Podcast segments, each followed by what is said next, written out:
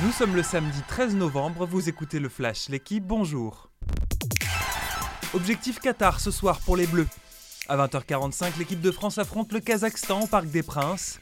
Une victoire et les hommes de Didier Deschamps se qualifieraient officiellement pour la Coupe du Monde 2022.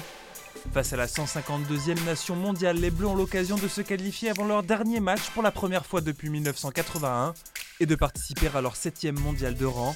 Ce sera avec Karim Benzema déclaré apte hier par le sélectionneur. Kingsley Coman, lui, devrait débuter au poste de piston droit. L'Italie coince, l'Angleterre déroule. Hier, les Italiens ont concédé le match nul face à la Suisse, un partout. La qualification directe au mondial se jouera entre les deux équipes qui possèdent le même nombre de points.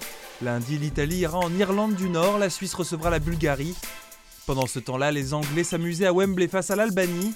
Victoire 5 à 0 pour les Britanniques.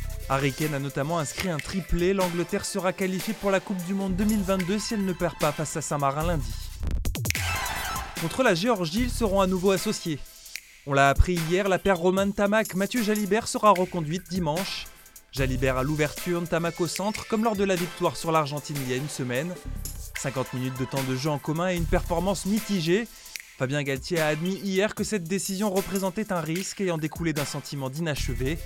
Des risques que le sélectionneur en prendra aussi en titularisant pour la première fois en bleu l'ailier Mathis Lebel et en déplaçant Cameron Wauki de la troisième à la deuxième ligne. Sur son parquet, Monaco fait la loi. Hier, la Roca Team a dominé le Bayern Munich pour le compte de la 9 journée d'Euroleague, 94 à 71. Les Monégasques se relancent après leurs deux défaites précédentes, ils pointent désormais à la 8 place, une place qui leur assurerait de jouer les playoffs de la compétition.